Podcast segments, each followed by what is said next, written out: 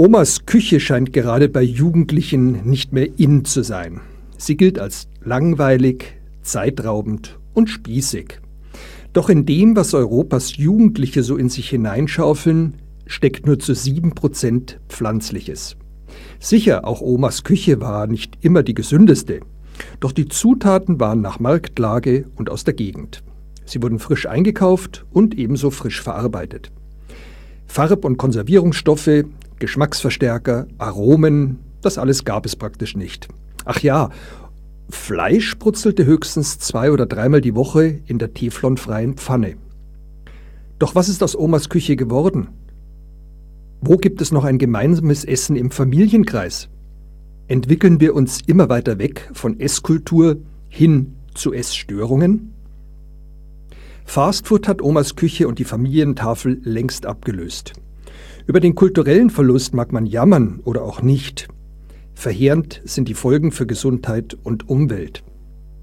So hat die Fettleibigkeit seit 1985 bei Männern um 44 Prozent und bei Frauen um 39 Prozent zugenommen. 15 Prozent der Kinder und Jugendlichen in Deutschland sind zu dick.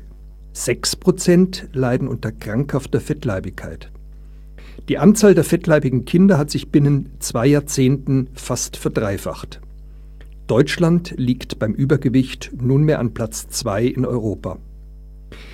Ernährungsberaterin Brigitte Rosenberger leitet seit 2007 die Ausbildung zum ganzheitlichen Ernährungsberater an der Akademie für Homöopathie in Gauting bei München.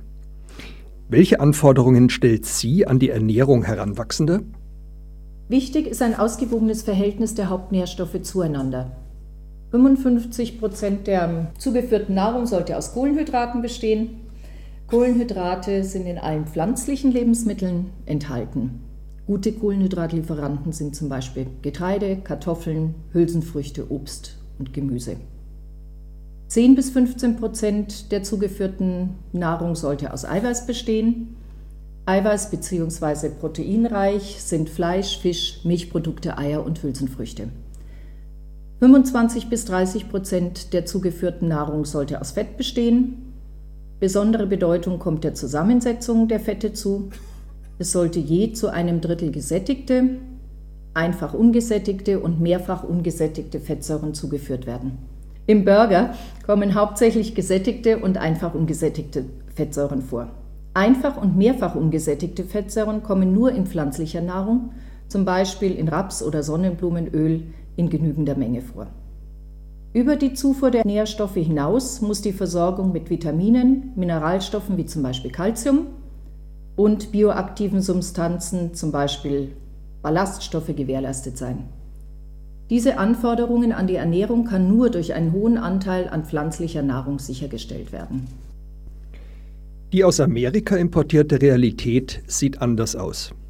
In den Vereinigten Staaten geht mehr als ein Drittel der unter 20-Jährigen mindestens jeden zweiten Tag in ein Fastfood-Restaurant. Deutschlands Kids und Teens sind noch nicht so weit. Doch auch hierzulande ernährt sich bereits jeder dritte männliche Jugendliche mindestens einmal pro Woche von Burger, Döner und Pizza. Tendenz steigend. Warum nun ist Fastfood gerade bei Heranwachsenden so beliebt?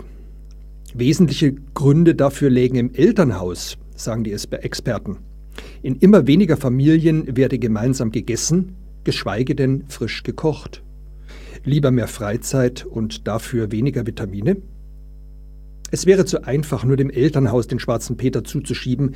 Die Fastfood-Industrie hat gerade bei Jugendlichen einen Kultstatus.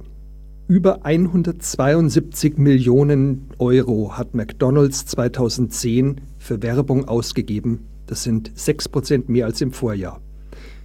Im Fokus die Kids und die Teens. Die ungezwungene Atmosphäre von McDonald's, Burger King oder Pizza Hut machen diese zu beliebten Treffpunkten. Fastfood ist also auch ein Werkzeug zur Förderung der sozialen Kontakte zwischen Gleichaltrigen. Und diese Art des Essens ermöglicht es, sich von Normen und Verhaltensweisen der Erwachsenen abzugrenzen. Essen ohne Besteck und Geschirr ist unkompliziert und zeitsparend. Doch lassen wir hierzu einen typischen Fastfood-Kunden zu Wort kommen. Was gefällt dir an McDonald's oder Burger King am besten? Die Qualität des Essens, die ungezwungene Atmosphäre ganz allgemein oder vielleicht etwas anderes? Ich will eher sagen etwas anderes, nämlich dass es relativ schnell zubereitet wird und du nicht lange auf dein Essen warten musst. Zu welchen Anlässen besuchst du ein Fastfood-Restaurant normalerweise? Meistens um den schnellen Hunger zu decken, beziehungsweise wenn ich schnell äh, hungrig bin, wenn ich Autobahn bin, dann schnell was zu essen können. Gehst du eher allein da rein oder eher mit Freunden? Meistens mit Freunden. Würdest du auch gerne mit deinen Eltern hier essen gehen? Sicherlich nicht. Ja, warum denn nicht? Ähm, weil die Atmosphäre in diesen Restaurants ist nicht das, äh, dem Niveau äh, entspricht, mit dem ich mit meinen Eltern hingehen möchte. Was ist dein absolutes Lieblings-Fastfood-Gericht? Da würde ich sagen, absoluten Burger. Fassen wir zusammen. Das schnell mal zwischendurch und das gemeinsame Esserlebnis mit Gleichaltrigen wird gerade von Jugendlichen als großer Vorteil gesehen. Klar, dass beides zusammen mit Eltern nicht funktionieren kann. Doch warum gilt Fastfood als ungesund?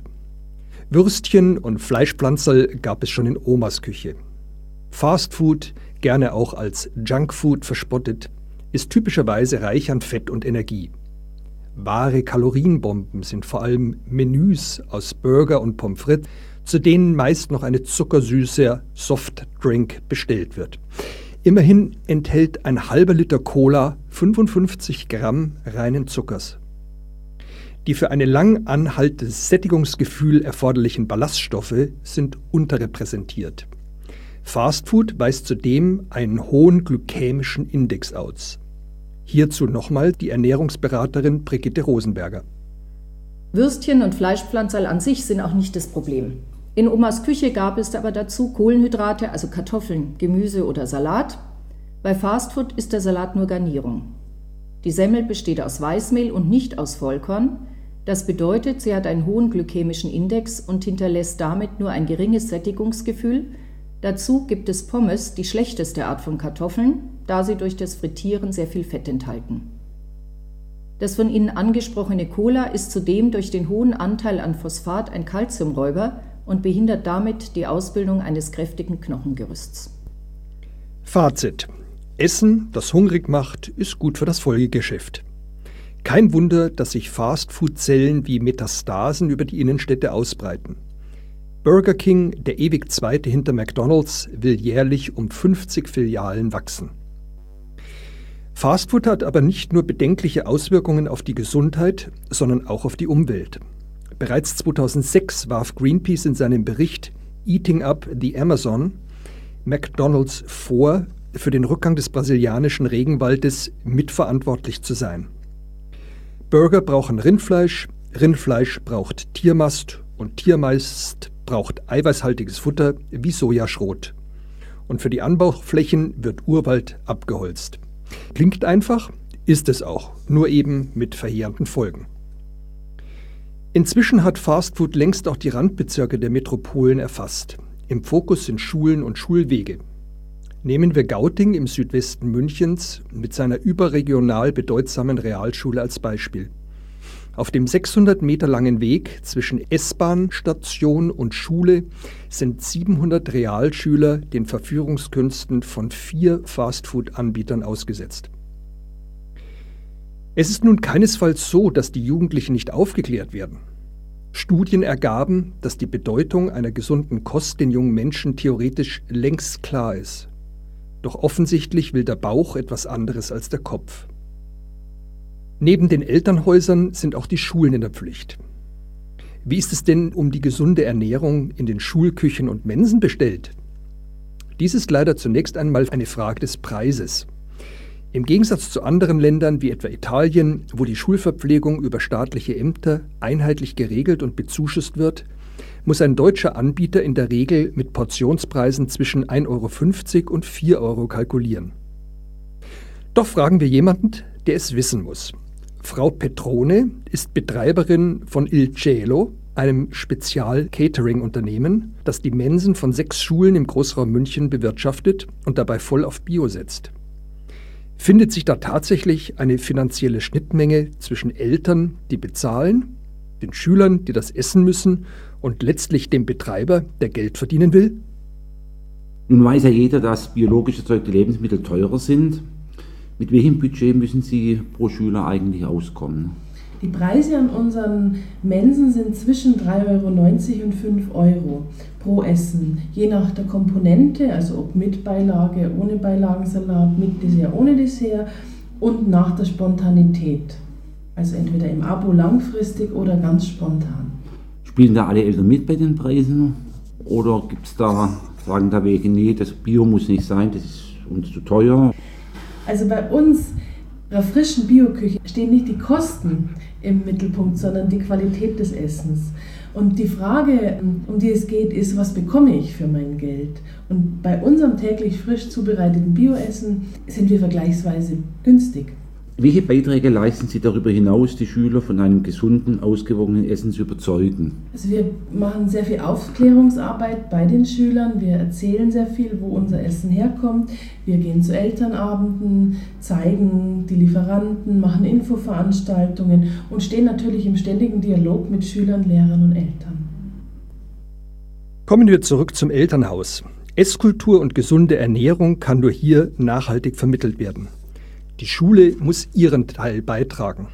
Gemeinsames Einkaufen und Zubereiten der Nahrung sind nach wie vor die besten Abwehrmittel gegenüber den Verlockungen von Döner, Burger und Pizza. Freilich, das kostet Zeit. Aber in Omas Kochbuch zu stöbern und dies und jenes auszuprobieren, dürfte auch Kids und Teens Spaß machen.